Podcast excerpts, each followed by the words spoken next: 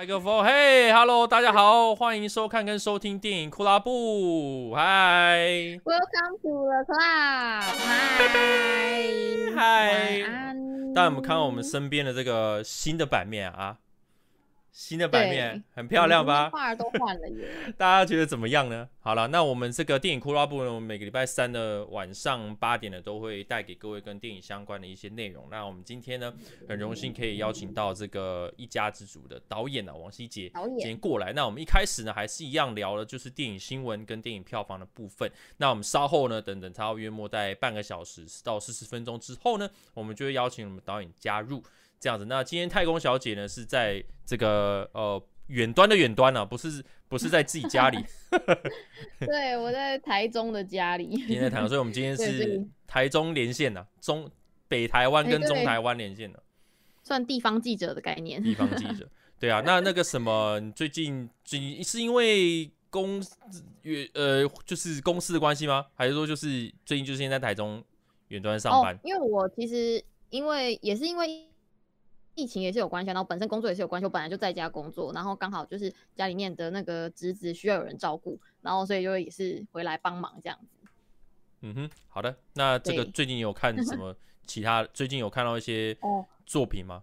我上个礼拜因为刚结束那个金穗奖的评审会议，然后所以其实这个阶段都是在看一些呃学生的短片啊，然后跟金穗奖的入围片。那你可以讲一讲你那那天的感，那天发生什么事情？其实我觉得就是各评审就是在帮自己喜欢的片，就是就是竞争讨论的时候，那个过程还蛮有趣的。就一刚开始大家都会很含去这样说，就是很想要，就是希望自己的片可以就是获得青睐这样。然后到最后大家就开始讲说，没有没有，其实我觉得这部片怎么样的？没有没有，其实我又觉得这部片怎么样子？就开始就是有一些就是有那种争执较劲的意味出现，我就觉得还蛮有趣，还蛮有趣。我第因为我是第一次尝试，所以就是在这个当下的时候就会觉得哇，就是看到几位前辈们就是在这个就是发表自己的意见的时候，觉得这个过程很有趣，这样子。哦，那你会发现说，哎、欸。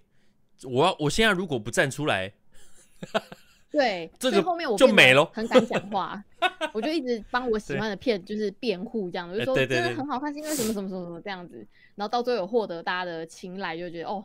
开心，不错不错，好，那因为你们的奖项目前就是其实已经有讨论出来了，然后到时候颁奖典礼当天，对，会有一个会有一个奖项是你们讨论出来的内容，这样子，对，所以对对对对对，是一个很特别的，我也觉得那是一个很特别的经验啦，对啊对啊，然后、嗯、呃，其实效效率也都蛮快，然后你会觉得就是想要很认真专注在。这个东西上的，对 对，对，因为呃金马做这个很有已经很有历史了嘛，然后就很、嗯、也都很有经验了，他们都很懂得拿捏这个节奏，这样。对，而且平常根本很难有机会看这么多学生剧展的东西，我觉得那个时候就是你会发现说哇，哎、欸，其实呃，我觉得不止电影、欸，很多都在水准之上。对，我觉得不止电影，就是其实在音乐或体育，就是我觉得台湾很多这种。呃，艺术、体育层面的东西其实都是类似的状况，就是我们常常只能看到在媒体给予的上端的东西。嗯嗯，对，那可能其实还有很多很多，其实在可能是独立乐团或者是一些一些独立的制这种电影制作者，他们其实没有那个管道，然后或者是他们比较没有人脉，可是他们的内容跟想法是真的好，只是还没有尚未挖掘，所以才会有很多像金马创投这些的机制在想办法把这些东西拉起来，这样。对啊，所以就是还蛮鼓励大家，就是如果有管道可以看，或者是像金穗奖，或者是像奇幻影展这种，就是大家可以多多去参与，然后嗯、呃，可以花钱支持啊，或者是甚至在公视上面，就人生剧展、学生剧展，大家都可以就是多多多去挖掘不同面向的短片或电影。对啊，因为像我们今天等一下那个呃王导啊，王导等一下来的时候，就是其实我们也可以听他讲一讲，就是他这段。呃，就是其实在台湾哦，能够把一部电影送上院线是非常不容易的事情，嗯、对。然后再加，然后 送上院线之余，可能又有票房的压力，这样，所以其实，在台湾，对，嗯很很真的非常不容易。等下可以再请他们，呃，请请王导来多多聊聊一下，分享这样。好，好，那我们就先马上就来，就是进电影新闻。呃，应该说是上周票房先吧，我看一下票房冠军。对，我来看一下，我来抓一下图哈。上周票房，好来，上周票房，我、哦、这里是怪奇物语哦，有有有有有，有，有，有，有，好好的哦，上周末的票房冠军全台依依旧是《奇异博士二：失控多重宇宙》，然后现在目前累计是一点七亿了。那本周是三千多万的票房哦，表现非常的不错。对，然后应该是蛮有望可以破两亿吧？就目前一周还有三千万呃三千万的票房的话。对，然后呃，第二名呢是《妈的多重宇宙》，现在是五千多万，累积五千多万的票房，本周四百四十六万。第三名是《邓布利多的秘密》，然后呢累积了一点一亿，那本周呢比较掉下来了，就是剩下一百六十一万。那第四到第十名呢都是新片哦，第四名是《猛鬼大学》第二学期，然后目前是七十八万。那第五名是《空气杀人》五十四万，第六名是《沙战》四十四万。沙战对，所以第七名是《死亡预报》。嗯啊，三十八万，怎么了？嗯、没事没事，继续。好，第八名是鬼奇，呃，三十三万。然后第九名是鹿王，三十一万。第十名是轮到你了，剧场版三十万。对，所以这礼拜就是新片周，整个四到十。通通都是芯片，芯片，对对对，那这就是上周的票房。那个，对，可能还还不敢涉入这个这个奇异博士的领域。对对对，因为现在应该下面最近的档期应该会有一波休息，然后就是在等那个捍卫捍卫战士。接下来呢，就是本周的新片啊，本周是因为我们今天呃，我们是找哦了一家之主的导演来，所以呢，我们今天本周当然呢就是要推荐一家之主啦，对不对？这这个没有意外吧？对不对？没有意外，不意外，不意外。对，那那个一家之主导演来，然后还推别的片，也太白目了吧？对，真是太白目了吧？对啊，那个一家之主呢，其实虽然已经在五月六号就已经上了啦，对，现在已经上了，那、嗯、只是说，呃，我们今天在聊了以后呢，大家都还是有机会可以赶快找时间去看这样子。那其实一家之主呢，其实是呃，我觉得故事我们等一下会再深聊。对，那我们今天今天就是除了呃一家之主的推荐之外呢，右边这边就是有五月二十到五月二十二号的新片啊、呃，其实蛮。多的，其实这礼拜也蛮多的，多对，其实蛮多的。你我看一下，就是有几部有《伏魔 》，还有《犀利人生》卡到音。我记得之前这部我之前有看到预告，对，还有这这礼拜应该比较夯的，应该会是《犯罪都市二》吧，就是那个马东石那部，嗯，对，应该是二了，对对对，最近要上二，我就有看到电视上有广告这样子，嗯嗯，好，这就是本周上映的新片。哦，好，等下再来深聊一家之主。没错，好，这是第一个新闻。嗯。好，那接下来第一则电影新闻呢，就是呃，闪电侠的伊萨米勒会因为脱序行为被换角吗？华纳兄弟已经回复了，他说成本太高不换。嗯，那大家也都知道。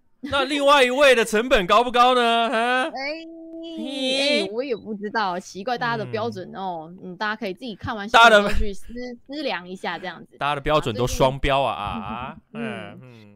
最近就是大家也都知道，伊萨米克就是出了很多的意外嘛，在夏威夷就是不是就是不是勒人家脖子啊，就是跟人家打架啊，然后被那个居民投诉啊，然后常常报警上新闻这样，然后呢，他已经就是二度就是被遭到逮捕了，然后而且还是二级伤害罪哦，所以就是这个还蛮严重的形象啊，然后跟很多的脱序行为啊，都让他的这个嗯、就是饰演这个电影的角色，就是大家都在怀疑说，哎，到底还有没有要让他继续演出这样？毕竟。大家也都知道，就是这个怪兽系列另外一位也是因为形象就是 有受到打击，所以就被换角了嘛。那最近这个伊萨米勒就有被讨论到啦，就说。哎，就是不知道，就是还会不会就是在饰演这个怪兽系列里面的这个奎登斯是一个很重要的角色。那这个综艺报的这个首席的娱乐编辑呢，他最近就有证实说，华纳兄弟其实完全没有打算要考虑这个做法哦，换角这个做法。他说，至少在闪电侠的个人电影里面并没有这个计划。那这个编辑呢，他是说到说，我接获的消息表示，华纳兄弟并没有考虑要找人取代伊萨米勒来来演出闪电侠。那呃。这个报道呢，就是也暗示了，就是华纳兄弟虽然就是在闪电侠个人电影里面没有要换角的可能性，但是呢，他并没有直接说到，就是呃，跟这个怪兽系列未来的计划有关的细节。那可能就是伊萨米勒还是有可能会在这个怪兽系列的后面，就是会遭到撤换。毕竟他在大家也都知道第三集他的戏份就是还蛮虚无缥缈的，就是也不知道跟这个。这个事件有没有关系啊？但但就是他的角色已经开始就是有点被弱化了这样子。对，那目前呢，呃，大家就是就是这个编辑啊，他是有提到说，就是华纳兄弟就是没有要换角的原因呢，是因为就是这个片的成本真的太高，换角的成本太高了。因为很多人就是在这个伊萨米勒出争议之后，大家都开始想讲说，那那个影集版的这个闪电侠的演员，就让这个葛兰高斯丁直接加入这个 DC 扩展就好了，对，直接上位这样子取代这个伊萨米勒的版本。但是目前来说，就是。他引起了这个恐慌，就是没有让华纳兄弟就是觉得说有好像要到换角的这个地步，所以目前是没有这个打算的。嗯，嗯，这些这些片商很有意思诶，就是有一些就是动作快的跟什么一样，快刀斩乱麻一下，什么真相还没有出来之前就把强尼大夫给换掉，对不对？然后现在这个东西都已经这么多，已经被逮捕了。对，都已经被逮捕了，然后反而还在那边，你成本太高。有有一个技术叫 Deep Fake，哦，叫那个叫伊萨米勒，对，签一签，然后就可以把那个换皮，把脸给拼进去。但是就不知道为什么他们的考量就是没有要换的意思。对啊，我们就看看最后的发展怎么。因为其实说真的啦，像你看，像安伯赫德现在弄成这样，其实现在他演阿阿夸面二。就是他那角色出来的时候，我觉得大家都已经很反感，你知道，就是他那个现在他现在爆出来做那些事情，其实都会升值在大家的脑海里，这样，所以其实都你你不换，你不做一些事情，其实也都会伤害到华纳这个品牌，甚至是水行侠这样子，所以就是对啊，就是只要大家就看看事情的怎么去发展，这样，嗯，好那。下一则新闻呢，就是神《神神鬼奇航六》目前还在开发中哦。怎么今天的新闻好像都跟强尼戴普有关系？对，那监制呢 松口说他们有筹备两个版本，一个呢是有马格罗比的，另外一部是没有的。哦，那大家都还在期待说《神鬼奇航六》是不是还有在继续筹备中啊？那呃，大家就很期待说强尼戴普到底能不能够回归嘛？那但是。最近的这个这个电影监制这个杰瑞布洛克海默，他就是最近做了这个捍卫战士，捍卫战士那位嘛，对对对对对，捍卫战士独行侠，所以他因为这部电影他去受访，那在访谈当中就是有提到的说《神鬼奇航六》有一些些进展，那这个续集是不是还在发展中呢？他就讲到说，没错，我正在和我们正在和马格罗比就是洽谈之中，那也意味着双方的谈判呢，就是在计划最初公开之后呢，有一些延误。发生什么事？没有。我我侄子跑过来了，哎哎哎，嗨，他要入镜吗？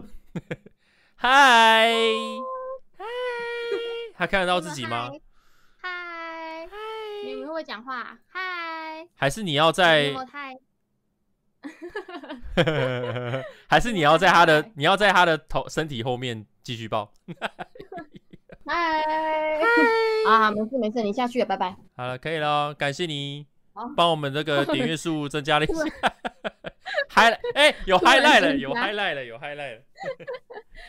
不是我的小朋友，是我姐的，我姐的，不是我的。恭喜哦！好了，没事没事。好，最近呢，就是这个，好，拜拜拜拜，好。笑死！啊，就是这个监制呢，他就有提到讲说，就是有筹备两个版本啦。那但但是为什么会有两个版本？其实也是跟这个强尼戴普的这个官司也是很有关系的，因为。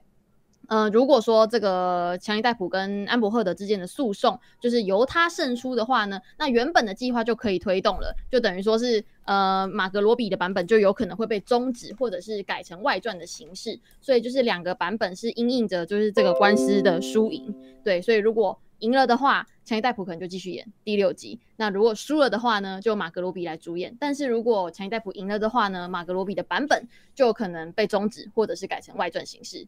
对。所以呢，就是一切都是看在这个官司，我觉得应该也是看风向，然后跟他的声望怎么样，对，有没有就是有没有可能让强尼戴普继续的演出这样子，嗯嗯。那最近这个马格罗比也很夯啊，嗯、就是大家就是看他在这个老娘要弹雅，然后重磅新闻啊，对，然后还有真人版的芭比，就是也会在这个二零二三年的七月上映嘛，那所以就是。呃，除了他的人气非常夯之外，演技也备受肯定啊。嗯、那如果说呢，由他演出这个《神鬼奇航六》，说不定也是一个新的一个风风向，这样风气。嗯嗯，就我觉得说，就是我觉得就都讨论到这次的案件，我觉得就其实谈，因为今很多事情都被爆都爆出来了，我们都看到了嘛。那我我的我个人的看法会觉得说，呃，不管是强尼赢或强尼输。呃，今天的输，嗯、今天这个案子的输赢，并不是在比说，呃，谁比较对，谁比较错，而是还要回归到这个案件当初一开始是谁告谁跟告什么。嗯、对，那就大家不要忘记，这个案子是强尼戴普告安伯赫德的诽谤嘛。就是说当，因为因为强尼戴他就是说那个时候其实还没有家暴，但是被说有家暴，所以那个那个杂志的那个是好像是哪一个媒体吧，对，不对？说这件事情伤害到他，这样是诽谤罪。那就是这最近就是一直不断的在证明这件事情，那个时间点他有没有？嗯嗯嗯、好，那不管他是有或没有，我觉得这个强尼逮捕本身你也知道，他也不是一个完美的好好先生，或者是完美的、嗯、完美的男人，他会吸毒，他有情绪问题，然后两，嗯、但是就是这这是一对两边都有。蛮严重的一个很糟糕的一段关系啦，我目前看到太多了，对，还还大便在床上啊，有的没的，真的是这一段关系就是一个非常呃很很很可不断理还乱，嘿，对，真的是很乱的一段关系啊。但就是我们现在就是看说最后的判决是怎么样的，这样子。好，嗯。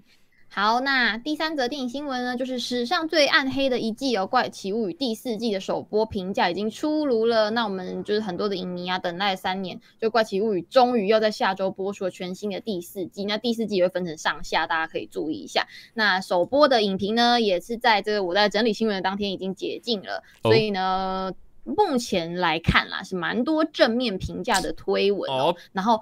还有被说，就是这一季有可能是迄今表现最佳的一季，难的头。昨天。期就是拉高一下大家的期待度啦，对，好，那就是这个漫画作家还有既知名的 YouTuber 呢，这个格兰斯兰呃葛丽斯兰多夫，他就表示说他已经已经看了数集了，然后呢，他有讲到说他们每一集都花了三千万，真的是一分钱一分货，非常的壮观，而且影集呢赢过所有八零年八零年代的电影。那这个 Collider 的这个主编呢，他也讲到说这个第一集哦，就是有时长一个小时又十五分钟，那。首集呢，他们是用来铺陈、建立背景，然后没有就是赶快想要急急于的进入这一季的故事而，而是花了大量的时间在角色塑造部分上面，他觉得非常的喜爱。好，那其他的这个媒体呢？这个 The Movie Podcast 的主持人还有制作人 AJ，他就写到说，这个《怪奇物语》第四季的首集呢，非常刺激跟恐怖。故事呢，回到最初的根源，带来史上就是最令人亮眼，然后跟这个激动跟险恶的一集。然后这个 Millie Bobby Brown 饰演的这个 Eleven 呢，还是这个全剧最亮眼，其他的演员也都非常的棒。然后这个 Decider 的编辑呢，就是亚历山大扎尔本，这个翻译好，那他就讲到说这个。第四季的首集呢，就是情绪张力十足，也非常的恐怖。那重点是呢，这些角色还有这部剧的回归真的是太棒，超嗨！因为在电视上真的看不到其他类似的节目。嗯，嗯，好。好哦，是在吹吗？这是在吹还是在 还是在臭呢？来，然后，就是另外还有自由撰稿者又表示说，这个第四季的首集比以往的这个集数都还要更加的暗黑。然后他就讲到说，我非常喜欢，然后也感觉就是剧集非常的成熟，反映出这些角色跟观众是如何成长，然后也同时保有让他成功的相同元素。那。大家就就可以好好的期待一下，因为第四季就是在描述说这个霍金斯小镇在六个月前经历了这个星辰之翼嘛，那小镇已经饱受摧残啊，人心惶惶。那这些主角群也是第一次这样子分道扬镳，大家都分开了，然后高中生活的挑战也让他们非常吃不消。嗯、那现在呢，就是又有新一波的超自然恐怖威胁来袭啦。那或许这个呃，他们如果可以解决谜团的话，这个上下颠倒世界的这些害人的。怪物就可以永远消失。怪怪怪怪怪物，怪怪怪怪怪怪物，怪怪怪物。哎，所以其实我们刚好是可以反过，我们也是说，我们是看着它长大，看着他。对，真的是哎，他们现在都看起来好成熟哦。对啊，就是生力军呐，我觉得这就是后起后起之秀。这些人其实很多都已经在各个电影作品都开始有自己的作品，发光发热，对，开始发光发热了。嗯，好的，那下一则电影新闻呢？哎，这是不是最后一个电影新闻了？对，婴儿转运站，对，婴儿转运站。最近这个翻译的译名就是有引起大家的一波讨论，婴儿转运站。我们翻 baby 呢？baby baby 转运站可能会 念起来比较可爱一点。对，baby 转运站，但好像这整部片变可爱了。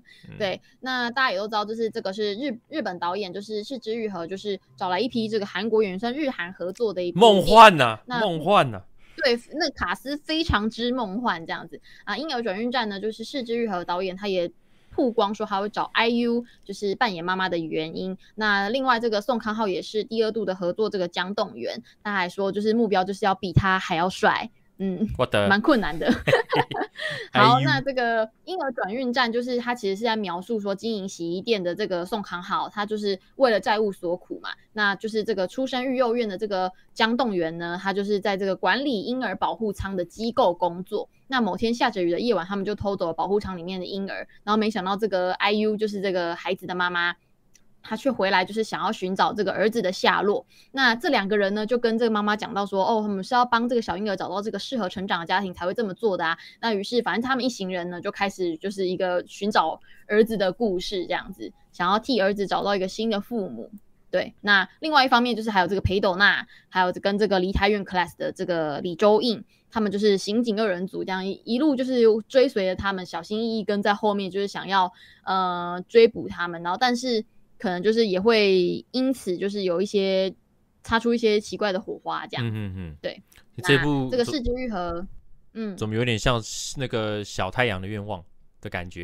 一台小巴士。哦，对，是哦，有有一点点，没有一点点而已。对，有一点点这样感觉。对，就是那个小巴士。那呃，是枝裕和就是也有讲到说，就是为什么会想要做这个故事呢？是因为他觉得就是嗯。制作这个电影，然后让大家可以思考其中的意义啊。因为在日本其实也有这个婴儿保护舱这个东西，然后呢，我在韩国也有听过类似的设设施，所以就一直保持着关注这件事情。嗯、那他说，就是其实这个婴儿保护舱，就是呃，也算是围绕这些小孩子们身边很多的善意跟恶意啊，有很多有苦衷的人们，就是也一起同行啊，一个旅程这样子的故事，那会让人家觉得很刺激紧张，还会感到就是。刺痛又悲伤这样子。那之前这个 IU 啊，就是大家都看他是就是漂漂亮亮的歌手。那其实他之前演出像德鲁纳酒店还有我的大叔，他都展现非常精湛的演技。这一次他是演妈妈这个角色哦。然后他有讲到说，呃，是枝裕和就有讲到说，其实之前在疫情待在家的时候，就透过串流平台，然后就是看了我的大叔，那他就成为了这个 IU 的忠实粉丝。因为在故事后半的时候，只要看到 IU 出现的时候，他都会一直哭，泪流不止。这样他说，因此他觉得就是妈妈这个素英这个角色呢，就是非他莫属。这样，嗯、那 IU 也有讲到说，他收到剧本的时候。他其实就有打电话，就是给一起合作过短片电影的这个裴斗娜，然后裴斗娜那时候就说他觉得他很适合这个角色。听到这个喜欢的前辈这么说，他就抱持着确信的心情就读完这个剧本。嗯，然后像宋康昊就是也对这个 IU 的演技也是赞不绝口哦。他有讲到说，像 IU 啊，然后裴斗娜还有李周应三位演员，他们都是透过作品可以让人感到感到非常的惊艳。然后他还有讲到说。微微微小暴雷，他就说就是 IU 跟刑警们对话的那场戏，他觉得他就是不只有身为演员的技巧，还有传达真心的确切表现跟感情，让他非常的惊讶。然后他有一丝不苟的完美展现演技，然后我还把他叫到一旁来称赞他，觉得他非常的厉害。哈，IU 有讲到说他觉得宋康昊前辈居然不下班，然后在旁边等我，等我结束拍摄之后马上跑过去。跟他讲说你演的非常的好，然后他就说他当时直接流下眼泪，捧上天了，给父母 我成功了，我被宋康昊称赞啦，不知道会怎么样，就是希望他们的行销也可以做的很很棒这样子。对，那宋康昊跟姜栋元其实之前十二年前有拍过一部电影叫《义兄弟》，然后所以是暌违十二年再度合作这样。那他们有讲到说，就是其实呃以前看那个姜栋元的时候，觉得他是个少年啊，那现在也觉得说他是一个有成熟的呃一个成熟的演员了。对，在这个说长不长、说短不短的岁月中呢，可以感受到他的成熟度这样。然后那个姜栋元在现场也是非常的可爱，就是都会帮忙照顾童星演员。好的，那这个就是大家都非常非常期待的。在八点三十一分诶。哦，不错不错，我们有时间有 控制，算不错。拿捏的很好。